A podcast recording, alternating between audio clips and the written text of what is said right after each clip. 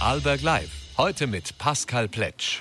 Herzlich willkommen zu einer neuen Ausgabe von Vorarlberg Live. Und heute freue ich mich auf zwei Gäste in unserer Sendung, wo wir ja, zwei Themen ansprechen, die viele Vorarlbergerinnen und Vorarlberger momentan auch beschäftigt, wo man drüber nachdenkt und wir versuchen ein bisschen Licht ins Dunkel zu bringen und vielleicht auch ein bisschen einen Ausblick zu bieten, äh, ja, wie sich die Situation auch in den nächsten Monaten entwickelt und hoffentlich natürlich auch ein wenig verbessern lässt.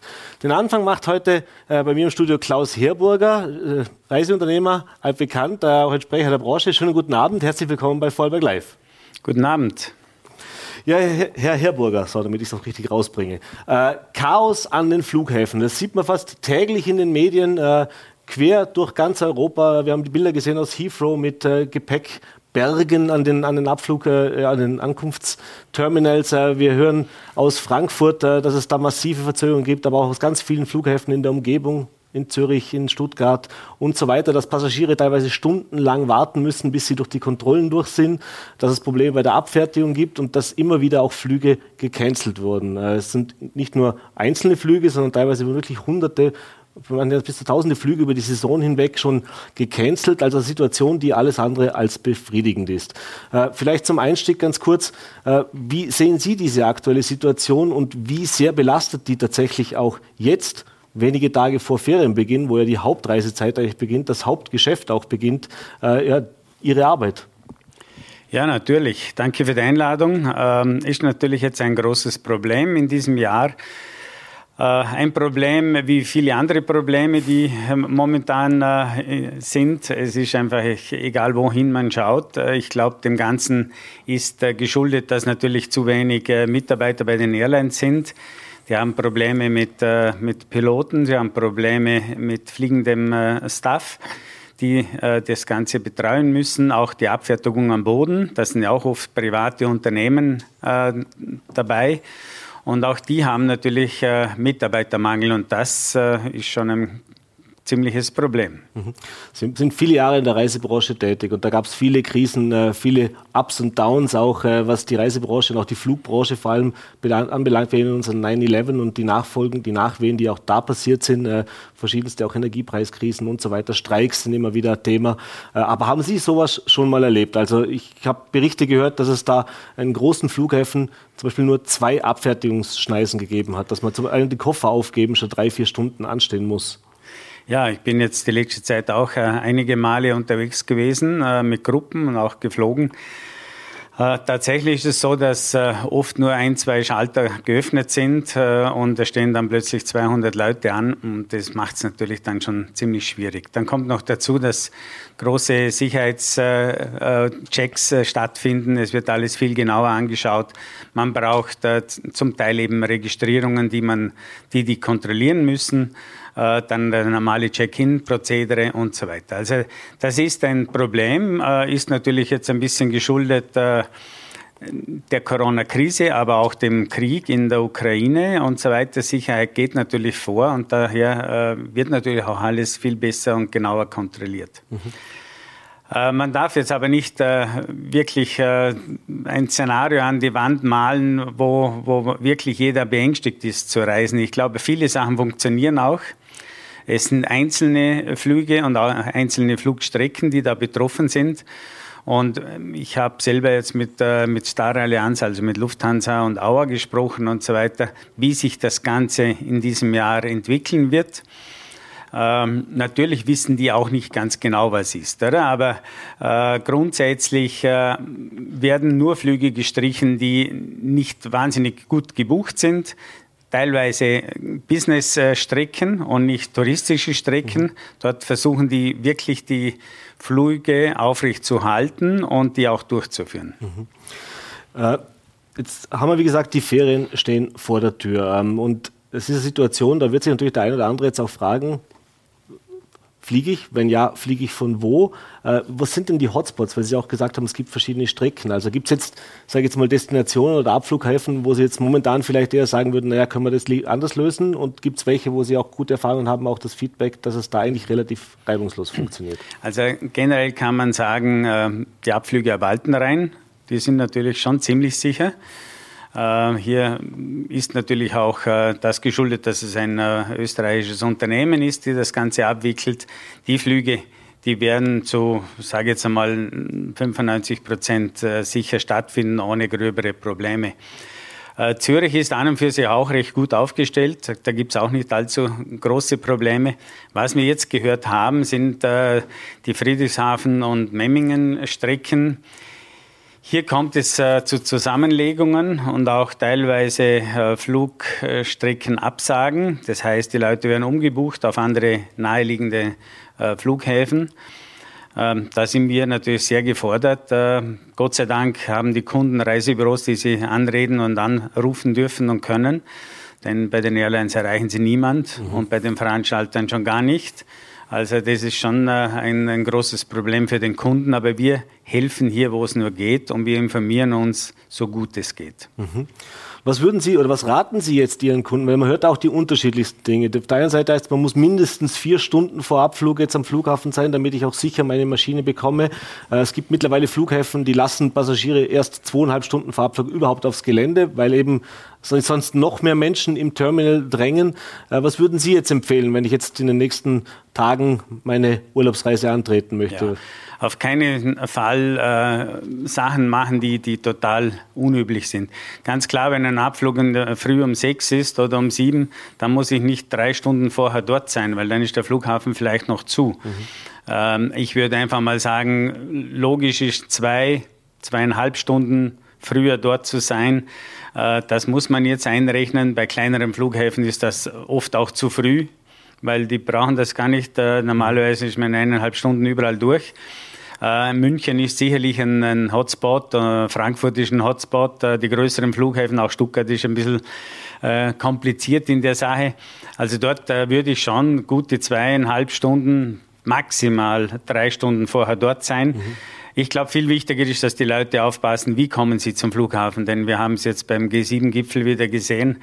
Äh, da steht man immer gleich mal zwei Stunden im Stau und dann äh, kann alles ganz knapp und eng knapp. werden. Ne? Ja. Äh, so, und was ist jetzt, wenn mein Flug nicht stattfindet? Die Menschen, die sparen ja lang auf ihren Urlaub, freuen sich auf ihren Urlaub und dann stehen sie am Flughafen, werden unter Umständen umgebucht für den nächsten Tag oder verlieren dann einen Urlaubstag oder stehen im schlimmsten Fall, na, wobei je nach, je, nach, je nach Lage, noch vor Ort in der Urlaubsdestination und kommen nicht mehr zurück. Äh, Gibt es da jetzt besondere Regeln oder ist das so, wie das, äh, sage jetzt mal, im Normalbetrieb auch funktioniert mit einer Versicherung bzw. mit dem dementsprechenden Tarif? Bin ich da relativ sicher? Ja, das ist natürlich schon äh, Worst Case für jeden Einzelnen, der hier fliegt und äh, und in den Urlaub möchte, vor allem dann mit Familien und so weiter, kann sehr, sehr kompliziert werden. Äh, grundsätzlich, wenn die Reise mit einem Veranstalter gebucht ist, sprich Veranstalter, eine TUI, ein, äh, ein FDI oder auch ein Highlife-Reisen oder ein Romberg-Reisen, das sind unsere Vorarlberger Veranstalter, da ist der Veranstalter einfach äh, die Sicherheit oder die Garantie, dass der Kunde transportiert werden muss und auch transportiert wird sollte das tatsächlich nicht möglich sein, weil einfach der Flug nicht geht, weil die, die Crew krank ist oder überhaupt nicht ankommt oder ein, ein Defekt an der Maschine stattfindet und so weiter, muss der Veranstalter einen Ersatz leisten. Das kann natürlich bis zur Reiseabsage sein mhm. im Worst Case, mhm. aber dann bekommt der Kunde hundertprozentig das Geld auch zurück und es gibt eine Begründung. Äh, Wenn es ein zusammengestelltes Arrangement ist, eben keine Pauschalreise, wie man schon sehr oft jetzt gehört hat, dann äh, sind einzelne Leistungsträger und dann äh, kann es schon problematisch sein. Da ist schon mal erstens wichtig, dass man eine gute Versicherung hat.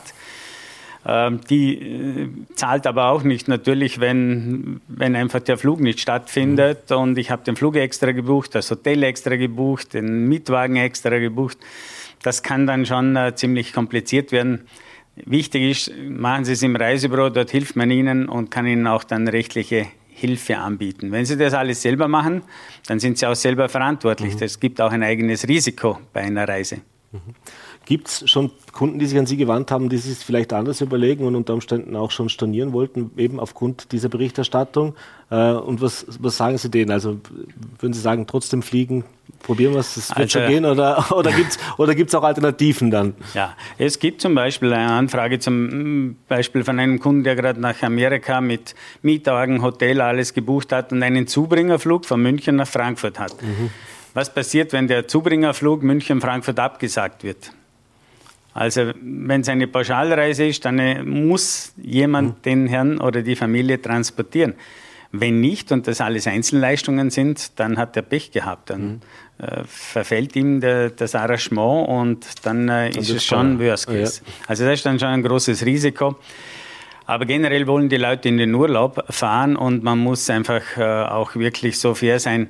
Äh, es wird vieles funktionieren, einzelne Schicksale wird es auch in diesem Sommer wieder geben. Mhm persönliche Frage. Jetzt haben wir zwei Jahre Pandemie hinter uns, die auch die Reisebürobranche natürlich dementsprechend stark gespürt hat. Und es war für viele schwierig, äh, diese Phase durchzustehen, äh, auch äh, das Personal zu halten mit Kurzarbeitsregelungen und so weiter. Und natürlich gab es dort massive Verluste. Jetzt haben wir diesen ersten sogenannten freien Sommer. Also das heißt, man merkt es ja auch, die Menschen sind sehr, sehr gierig, sehr, sehr hungrig drauf, jetzt endlich wieder ohne große Einschränkungen in Urlaub fahren zu können. Dementsprechend groß war auch die Nachfrage wie sehr ärgert es Sie auch, dass man jetzt sieht, dass es eben an gewissen neuralgischen Hotspots, jetzt mal unabhängig von einem generellen Personalmangel, schon teilweise auch zumindest gefühlt hausgemachte Geschichte ist, weil man natürlich in dieser Corona-Zeit an Flughäfen und bei Airlines weniger auf Kurzarbeitsmodelle gesetzt hat, sondern eben einfach auch Personal abgebaut hat. Ja, das ist äh, ganz sicher sehr ärgerlich, das muss man schon sagen. Wir von den Reisebüros, wir versuchen wirklich alles, dass wir den Kunden das Beste machen. Wir helfen ihm bei der Buchung, wir helfen ihm aber auch bei der Stornierung oder bei der Umbuchung. Äh, das Problem ist wirklich, dass Veranstalter, Airlines teilweise nicht erreichbar sind. Wie schon gesagt, auch vieles sehr hausgemacht ist, dass die Leute abgebaut haben. Wir haben zum Beispiel, da kann ich glaube ich für die ganze Reisebranche reden, wir haben wirklich versucht, unsere Mitarbeiter über die Corona-Krise gut hinüberzubringen. Teilweise haben wir auch die Kurzarbeit mit 100 Prozent entlohnt, mhm. damit die Mitarbeiter Spaß in, in diesem Job haben. Jetzt haben sie Spaß, sie sind gerne in der Branche, das merkt man, der mal einmal Reisebüro geschnuppert hat, der möchte in dieser Branche bleiben, weil es sehr vielfältig ist. Man hat viel mit den Kunden zu tun, man kann vielen Kunden Schönes machen. Und natürlich äh, sind wir auch da, wenn es Probleme oder Ärger gibt. Und das Ärgerliche ist schon, dass äh, heute Airlines und, und auch diverse Veranstalter sich dann einfach zurückziehen und sagen, okay, die rechtliche Sache ist so, wenn das abgesagt wird, dann hat der Kunde, soll er sich versuchen, irgendwo das Geld zurückzubekommen und so weiter, hat er einen Rechtsanwalt. Also das ist schon sehr unangenehm. Die Reisebranche lebt nicht von diesen Sachen. Wir leben eigentlich von äh, Entgegenkommen, von Miteinander. Wir versuchen wirklich jedem das Beste zu machen. Äh, und das ist eigentlich ärgerlich, dass wir dann oft in eine, in eine Ecke gedrängt werden, wo man sagt, äh, ja, die müssen das für mich machen, das ist sowieso klar und das Scheiß, sind auch Schuld, Reisebüro, das Scheiß Reisebüro ist schuld und so weiter. Äh, eben zu 99 Prozent ist es oft ganz, ganz anders. Mhm. Äh, jemand anderer ist wirklich schuld, wir würden aber die Schuld nicht wegweisen. Es ist halt kompliziert, mhm. die Reisewelt mittlerweile. Wie zuversichtlich sind Sie denn, dass mittelfristig, also wir reden jetzt nicht von den nächsten paar Wochen, da wissen wir, da müssen wir uns darauf einstellen, das wird nochmal knackig werden an den Flughäfen, aber dass das mittelfristig gelöst werden kann, weil ich glaube, es ist ja nicht nur äh, an, an bei Airlines an Flughäfen ein Problem, Personal zu finden. Das ist was, was wir aus allen Branchen hören.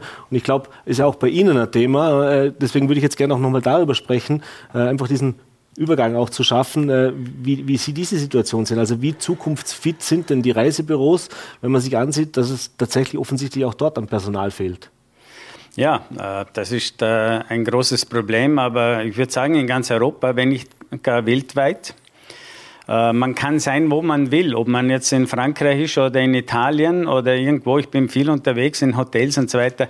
Egal wo man ist, jeder sagt, er hat zu wenig Leute. Das fällt dann nicht nur an Piloten oder an Reisebüroleuten, an Gastronomie-Mitarbeitern, äh, es fällt an einem Flusskreuzfahrtkapitän, es fällt an, an, dem, also es ist unglaublich, wir wissen gar nicht, wo die Leute eigentlich hingegangen sind. Mhm. Entweder ist es wirklich so, dass jeder nur noch weniger arbeiten will, aber Convenience und Erlebnis möchte er schon haben. Mhm. Wir wollen alle am Wochenende einkehren, wir wollen alle baden gehen, wir wollen das Service haben. Aber machen will es keiner. Aber arbeiten will in dem Fall fast niemand dort und, oder ganz wenige Leute. Das ist schade und ich hoffe aber, und die, die Zeichen stehen nicht so schlecht, dass es wieder besser wird. Mhm. Denn äh, ich merke auch in der Reisebranche, wir haben wieder Leute, die zu uns stoßen und kommen, auch Abgänger von äh, diversen Schulen. Und denen kann man das wirklich nur empfehlen. Es muss nicht jeder studieren, weil er hat am Schluss endlich nicht mehr davon. Weil wenn ich jetzt meine Kinder angeschaut habe, die die letzten zwei Jahre studiert haben, die haben auch kein tolles äh, Studium mhm. erlebt. Mhm. Die sind auch nur zu Hause gesessen und ja. da wäre es besser gewesen, manchmal der eine oder andere hätte äh, was Schönes, äh, einen schönen Job gemacht. Ja? Mhm. Also ich bin schon positiv, dass es in der nächsten Zeit besser wird und äh, man kann nicht alles äh, schlecht reden. Es sind Probleme da, die bekannt sind. Man kann über alles äh, natürlich schimpfen und nachdenken, aber es soll auch jetzt das Positive ein bisschen überwiegen. Ja. Ein Negatives habe ich noch, aber dann kommen wir zum Schluss versprochen auch noch auf was ganz Positives. Aber lassen Sie uns auch ganz kurz zumindest das Thema Corona nochmal streifen. Die Zahlen steigen jetzt wieder europaweit äh, oder eigentlich weltweit, äh, in, auch in gewissen Feriendestinationen. Spanien hören wir gerade, ist äh, klar, Mallorca zum Beispiel ist ein Thema gewesen, jetzt in den letzten Tagen immer wieder. Portugal war vor einigen Wochen schon ein Thema. Sagen wir mal so, jetzt war ein großes Aufatmen, dass sich alles wieder öffnet, dass, dass tatsächlich sozusagen auch der Betrieb in normalen Bahnen weiterläuft. Äh, schwingt ein bisschen Sorge mit, dass sich das wieder drehen könnte auf den Herbst hin oder, oder sind Sie zuversichtlich, dass wir jetzt das in einer Situation sind, nicht vom medizinischen Standpunkt her, aber einfach wie die Branche auch aufgestellt ist, wie die Unternehmen, die Hotels aufgestellt sind, dass man sich einfach auch besser darauf eingestellt hat? Ja, berechtigte Sorgen gibt es da auf jeden Fall in der Tourismusbranche. Wobei ich bin kein Virologe, aber äh, ich habe so das Gefühl, äh, dass die, die Infektionen nicht mehr so äh, stark und so fest ausfallen wie bisher. Man sieht, dass die Geimpften eigentlich kaum Nebenwirkungen haben. Ja, es ist eine gewisse Sorge da. Es wird Einschränkungen geben vielleicht. Es gibt halt vielleicht wieder Maske im Restaurant oder im Hotel oder im, im Flugzeug. Äh, wir wollen das nicht, aber auf der anderen Seite wollen wir natürlich sicher sein, alle. Und äh, es ist die berechtigte Hoffnung da, dass eigentlich der Winter nicht so schlecht wird und dass es nicht so, so schwierig wird, wie, wie vielleicht gedacht. Schon, war, oder Schauen wir schon mal.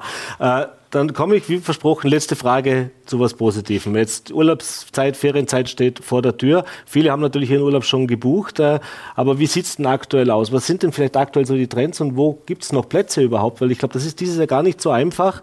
Äh, auch wenn ich mir die Preise teilweise schon angeschaut habe, da hat schon ordentlich angezogen. Also was würde jetzt der Fachmann empfehlen, wenn ich jetzt sage, ich möchte noch im Juli, August eine Woche ans Meer? Ja, dann ganz schnell ins Reisebüro und sich beraten lassen.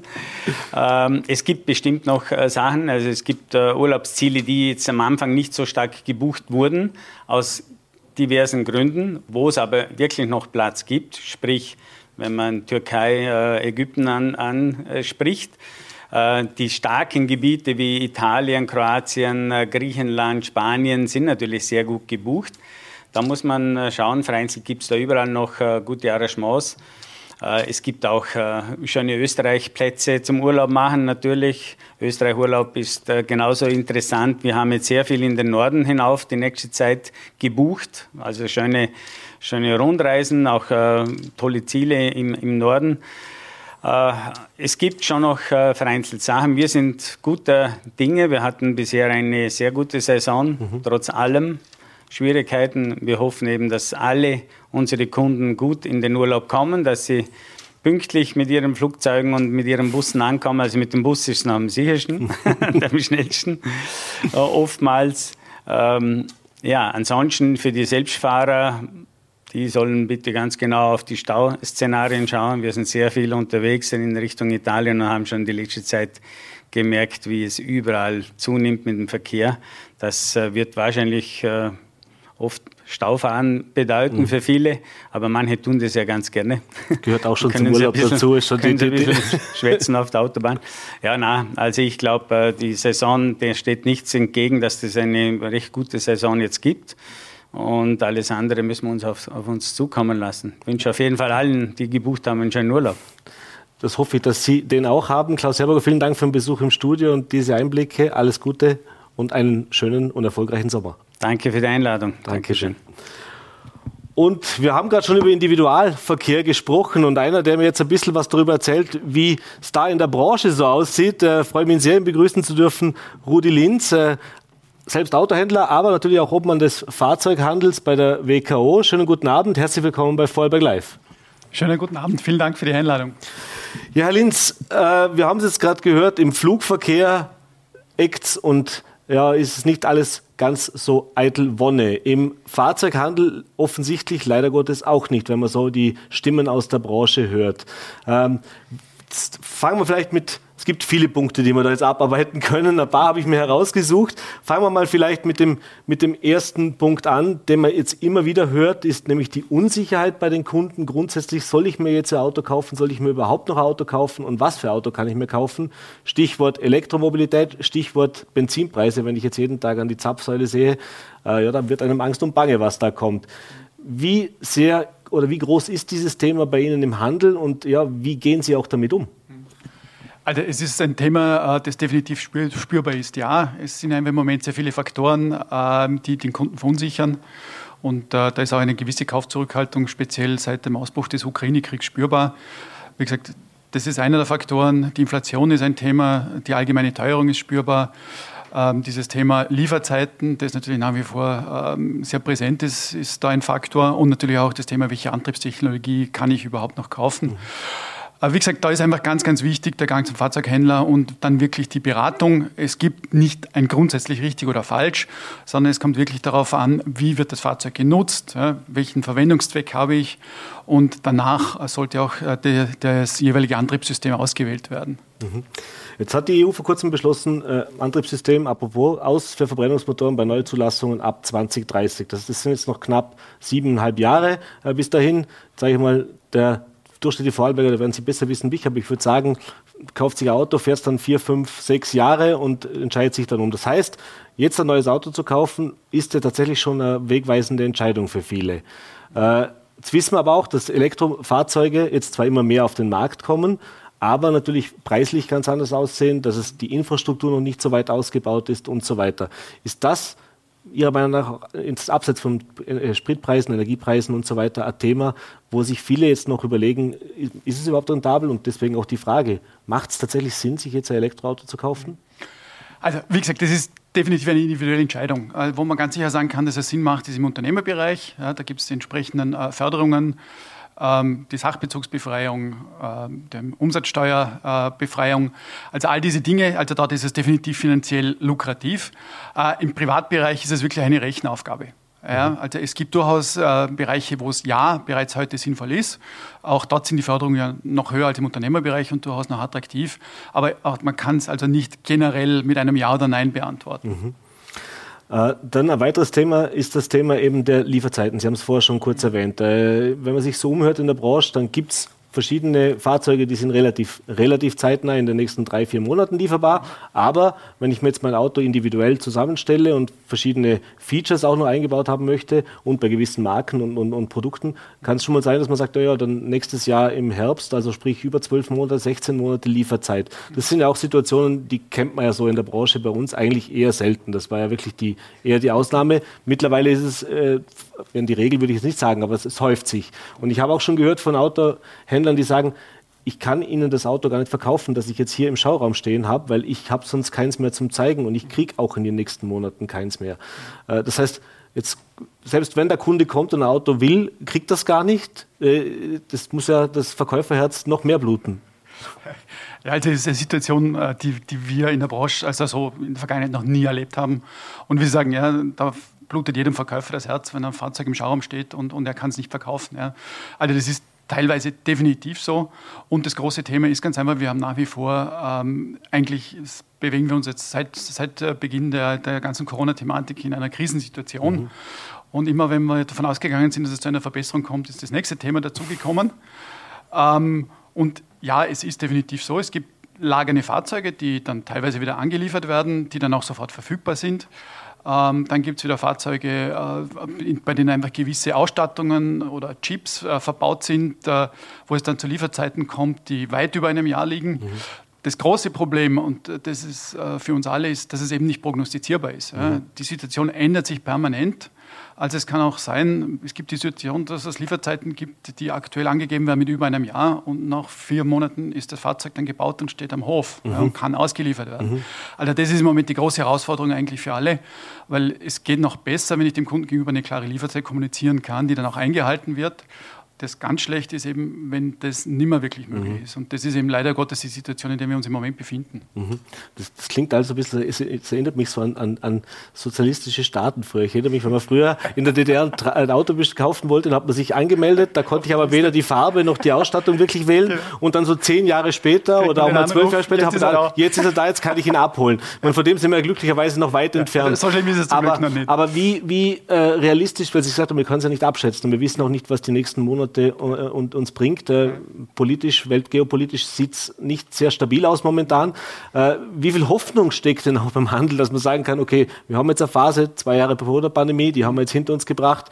Jetzt müssen wir das noch durchtauchen, aber es wird auch wieder besser. Oder ist das was, was wirklich jetzt einen grundlegenden Wandel vielleicht auch im Automobilhandel bringt. Neben der Elektromobilität, dem Umstieg, was ja auch eine Zäsur eigentlich ist, mhm. eben auch die, Thematik, dass ich eben nicht mehr jedes Fahrzeug äh, dem Kunden jederzeit anbieten kann.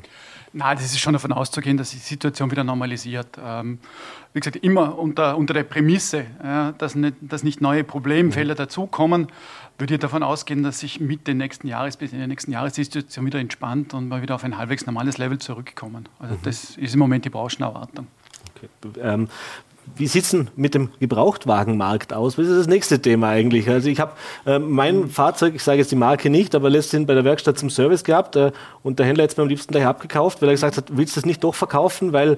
er hat, glaube ich, zehn Leute auf Warteliste, die jetzt gerne eins hätten, aber er kann ihnen keins anbieten. Das heißt, momentan ist ja nicht nur Neuwagenbeschaffung ein Problem, sondern tatsächlich der Markt ist komplett leer. Mhm.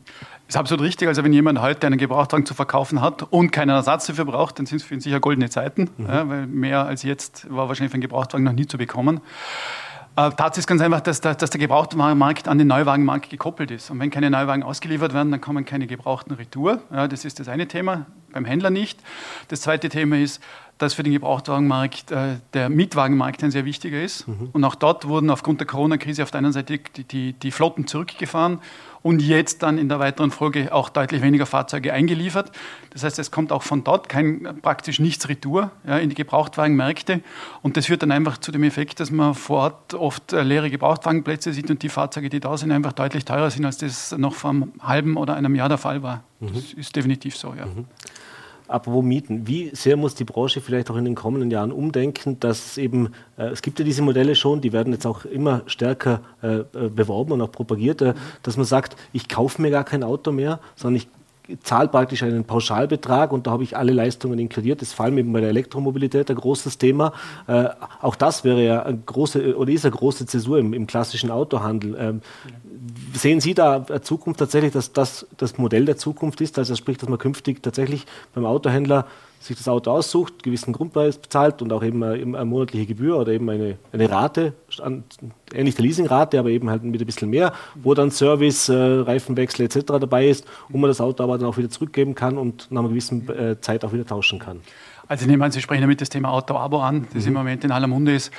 Ähm, ich glaube, man muss was Tatsache ist, ist, äh, das ganze Thema Autokauf wird vielfältiger. Ja, also es, es, wird sich weiter auffächern, es wird unterschiedliche Modelle geben, die einfach individueller sind, auch auf die, auf die Bedürfnisse des jeweiligen Kunden angepasst. Und äh, da wird sich auch das Auto auch in Zukunft eine deutlich größere Rolle spielen. Es gibt ja internationale Studien, die davon ausgehen, dass circa bis zu 20 Prozent des äh, Marktes zukünftig über eben dieses Thema Auto-Abo abgedeckt werden könnten. Also insofern ja, das ist ein Thema, mit dem Sie sicher äh, jeder Händler beschäftigen muss. Ähm, dasselbe gilt natürlich auch für die Importeure und für die Automobilhersteller, die ja auf dem Feld auch bereits aktiv sind. Ja, mhm. also das ist, ist, definitiv ein Thema für die Zukunft. Mhm. Und ein großes Thema im Autokauf ist ja vielleicht wie bei anderen Produkten ein bisschen anders. Äh, das haben Sie selbst auch schon, äh, darf Sie auch zumindest sinngemäß zitieren. Autokaufen ist eine emotionale Geschichte. Das heißt, da geht es weniger um Rationalität oder in der Vergangenheit zumindest war es so, das ist sehr emotional. Also ich habe sehr Auto, da habe ich das passt einfach, das, das muss ich haben. Das ist vielleicht auch mal ein bisschen teurer, als das sein müsste. Man könnte auch einen kleineren fahren, aber es muss eben auch das Gesamtpaket passen. Äh, jetzt haben wir eben genau das Thema, dass A, nicht mehr jedes Auto jederzeit lieferbar ist, dass die Spritpreise steigen, die ganzen Lebenshaltungskosten steigen, dass der Individualverkehr, der Autofahrer sowieso so ein bisschen zum Buhmann der Nation wird. Es werden leider, leider, äh, die Straßen zurückgebaut, äh, Fahrradfahren ist das neue Autofahren und Öffis sind das Einzige, was zählt. Und eben, äh, das heißt also, jetzt die, die Rahmenbedingungen sag jetzt mal, die, die, die Werbung, die auch in der Öffentlichkeit gemacht wird, sieht nicht ganz so positiv aus. Mhm. und eben auch so Abo-Modelle sind ja auch so ein Thema, was in die Richtung geht. Das heißt, verabschieden wir uns ein bisschen von diesem, der Mensch ist der emotionale, geleitete Autokäufer und muss sich auch die Branche vielleicht ein bisschen umdenken, dass eben diese, diese Sachlichkeit mehr Einzug hält, also dass diese Vernunft und Sachlichkeit, sagen wir, das brauche ich wirklich, das kostet es mich wirklich, weil es günstiger ist, vielleicht ein paar PS weniger hat oder vielleicht es halt rot ist statt blau, aber dafür eben habe ich eins. Ist das ein Thema oder, oder ist es schon noch so, dass, dass die Menschen zu Ihnen kommen und äh, aus dem Bauch heraus, aus dem Herz heraus sagen? Also da sehen wir, muss ich ganz ehrlich sagen, nicht wirklich eine große Veränderung. Also der Autokauf und, und das Thema individuelle Mobilität an sich ist nach wie vor ein sehr emotionales Thema. Und also da bin ich davon überzeugt, dass das auch in Zukunft so bleiben wird. Mhm. Also das sehen wir jetzt aktuell eigentlich nicht, dass sich da großartig irgendwas ändert. Mhm persönliche Frage auch an Sie. Wie sehen Sie die aktuellen Diskussionen auch um eben Fahrzeuggrößen? Also ich habe es gerade schon vorher kurz erwähnt, der, der, Autofahrer ist ein bisschen der Boomer der Nation und je größer das Auto, desto, desto mehr Boomern. Also die klassischen Stadt-SUVs, die immer äh, äh, angesprochen werden. Aber die Branche, der, der Markt, die, die, die, die Hersteller setzen ja sehr stark darauf. Das heißt also, wenn ich mir, Sie als Händler sind ja auch bis zum gewissen Punkt an die Produktpalette gebunden. Äh, was danach kommt, ist schon noch nach wie vor so, auch größer, ein bisschen breiter, auch vielleicht ein bisschen mehr PS. Ähm, wie passt denn das zusammen und, und, und ja, wie, wie, was hören Sie auch aus der Branche heraus, also im, im Gespräch auch mit den Herstellern, äh, wie die damit umgehen? Also, da muss man, muss man ganz ehrlich sein. Ja? Also, äh, der Hersteller produziert und baut das, was am Markt nachgefragt wird. Mhm. Ja? Und es ist einfach so, der Kunde fragt nach wie vor eben die größere Autos und, und, und SUVs nach. Ja? Und darum werden die, werden die auch gebaut. Ja? Es geht einfach dabei schon um einen Komfort, um, um das Platzbedürfnis, das äh, die Kunden offensichtlich haben. Und äh, das ist auch der Hintergrund, warum es diese Fahrzeuge gibt. Ich glaube schon, dass sich das in Zukunft wieder eher ein bisschen differenzieren wird. Also speziell im Stadtbereich wird es sicher wieder in eine andere Richtung gehen, wie Sie schon angesprochen haben. Dort haben wir einfach das Thema ähm, einfach Platz. Äh, es gibt weniger Parkplätze. Äh, SUV ist dort überhaupt für viele leider Gottes äh, inzwischen zu einem Feindbild geworden, mhm. worüber man diskutieren kann, wie weit das gerechtfertigt ist oder nicht. Aber ähm, da sieht man schon auch Schritte, dass es äh, auch da wieder andere, andere Angebote geben wird, ja, also auch wieder in eine kleinere Richtung. Und da spielt natürlich auch der, der reine E-Antrieb eine, eine, sehr, sehr große Rolle, ja, wo es einfach dieses emissionsfreie Fahren dann mhm. speziell auch im, im, innerstädtischen Bereich dann natürlich schon äh, ein Schritt in eine neue Ära ist. Ja. Mhm. Zwei Fragen noch zum Abschluss. Wie sieht es denn mit den Vorarlbergern jetzt aus, wenn Sie auch über die Branche, nicht nur über Ihre eigenen äh, Unternehmen, sondern eben auch über den Kollegen sprechen? Äh, nach wie vor der Verbrenner, Elektroauto oder der Hybrid ist ja noch so ein Zwischending, das mittlerweile auch fast jeder Anbieter oder jeder Produzent äh, im Sortiment hat. Was, was fragt der Vorarlberger nach und wo sehen Sie auch die höchsten äh, Steigerungen? Also ähm, es ist so, dass nach wie vor, man muss es ein bisschen differenzieren, im Unternehmerbereich ist inzwischen äh, schon ein sehr, sehr hoher Anteil an, an Elektromobilität, die nachgefragt wird, ähm, aus den Gründen, die wir vorher schon kurz angesprochen haben. Ähm, Im Privatkundenbereich ist nach wie vor der Verbrenner dominierend. Mhm. Und äh, man sieht aber schon, dass das Interesse am Elektroantrieb äh, und die Nachfrage danach permanent steigt. Mhm. Also das ist eine Entwicklung, von der wir auch ausgehen, dass sie nächsten Jahre so weitergehen wird. Mhm. Und äh, der Hybrid, äh, wie gesagt, da sind wir auch wieder beim Thema, der Hybrid macht für gewisse Anwendungsbereiche Sinn, mhm. hängt davon ab, wie man das Fahrzeug nutzt. Wenn ich Kurzstrecken fahre, wo ich den Elektromotor wirklich sinnvoll einsetzen kann, dann ja. Aber man muss ganz ehrlich sein, das ist eine Brückentechnologie, äh, das wird in ein paar Jahren wird es das genauso nicht mehr geben. Und die letzte Frage habe ich mit einem äh, vorherigen Gast auch schon besprochen, ein Thema, das alle Branchen betrifft, das Thema Personal. Und ich habe gehört, auch beim Autohandel mhm. äh, ist es sehr, sehr schwierig, geeignetes Personal oder überhaupt Personal zu finden. Wie sieht es denn da in Vorarlberg aus? Äh, wie ist da die Situation? Äh, könnte man sagen, es gibt eh weniger Autos, braucht man weniger Verkäufer, aber äh, wie, wie, wie, dramatisch sieht es denn da tatsächlich aus?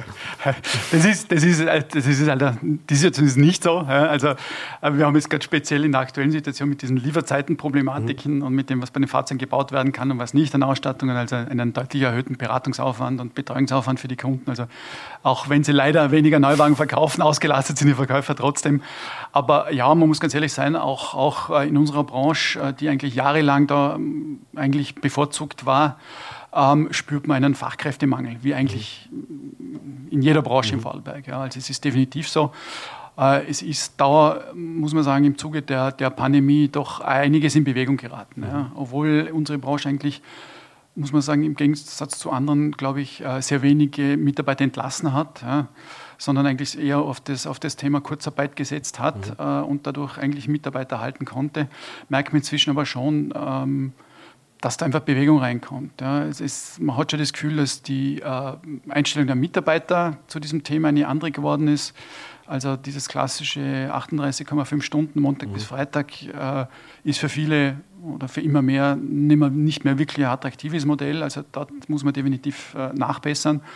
Und man merkt inzwischen ganz einfach auch die schwächeren Geburtenjahrgänge. Das heißt, mhm. der, der, Nachwuchs, äh, der ist nicht mehr in dem Ausmaß da, wie in der Vergangenheit war.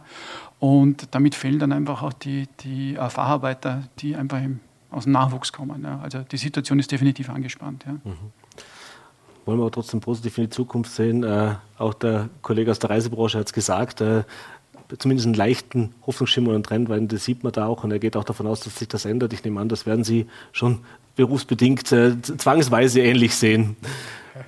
Ja, ja, natürlich. Also ganz, also ganz klar. Der Zweckoptimismus muss äh, halt bleiben. Das, ja, ich, ich, hoffe, es ist mehr als Zweckoptimismus, aber na, wie gesagt, die Situation im Moment ist definitiv ja. nach wie vor schwierig ähm, und, und äh, wir gehen jetzt die nächsten Monate ja nicht davon aus, dass es sich wirklich verändert oder verbessert, aber mittelfristig gehen wir schon wieder davon aus, dass sich das Thema normalisiert. Also definitiv und äh, auch an der Mitarbeiterfront denke ich schon. Es gibt Maßnahmen und, und, und Wege, die man einfach begehen muss. Man muss einfach in andere Richtungen denken, in andere Modelle denken. Und ich bin davon überzeugt, wie gesagt, Fahrzeug, Auto ist nach wie vor auch bei der Jugend ein großes Thema. Es ist ein emotionales Thema. Mhm. Es sind attraktive Arbeitsplätze. Und ich gehe schon davon aus, dass wir da auch in Zukunft äh, wieder auf einen guten Weg kommen. Alles klar. Rudi Linz, ich bedanke mich für den Besuch im Studio und den Einblick in eine Branche, die es auch nicht ganz so einfach hat momentan. Vielen Dank, alles Gute, viel Erfolg und Dankeschön. Vielen Dank nochmal für die Einladung. Und das war's mit unserer heutigen Ausgabe von Vorarlberg Live. Hoffe, es hat Ihnen gefallen und wie immer, wenn Sie mögen, gerne morgen wieder 17 Uhr, Voll.at, VN.at und Ländle TV. Bis dahin einen schönen Abend. Machen Sie es gut.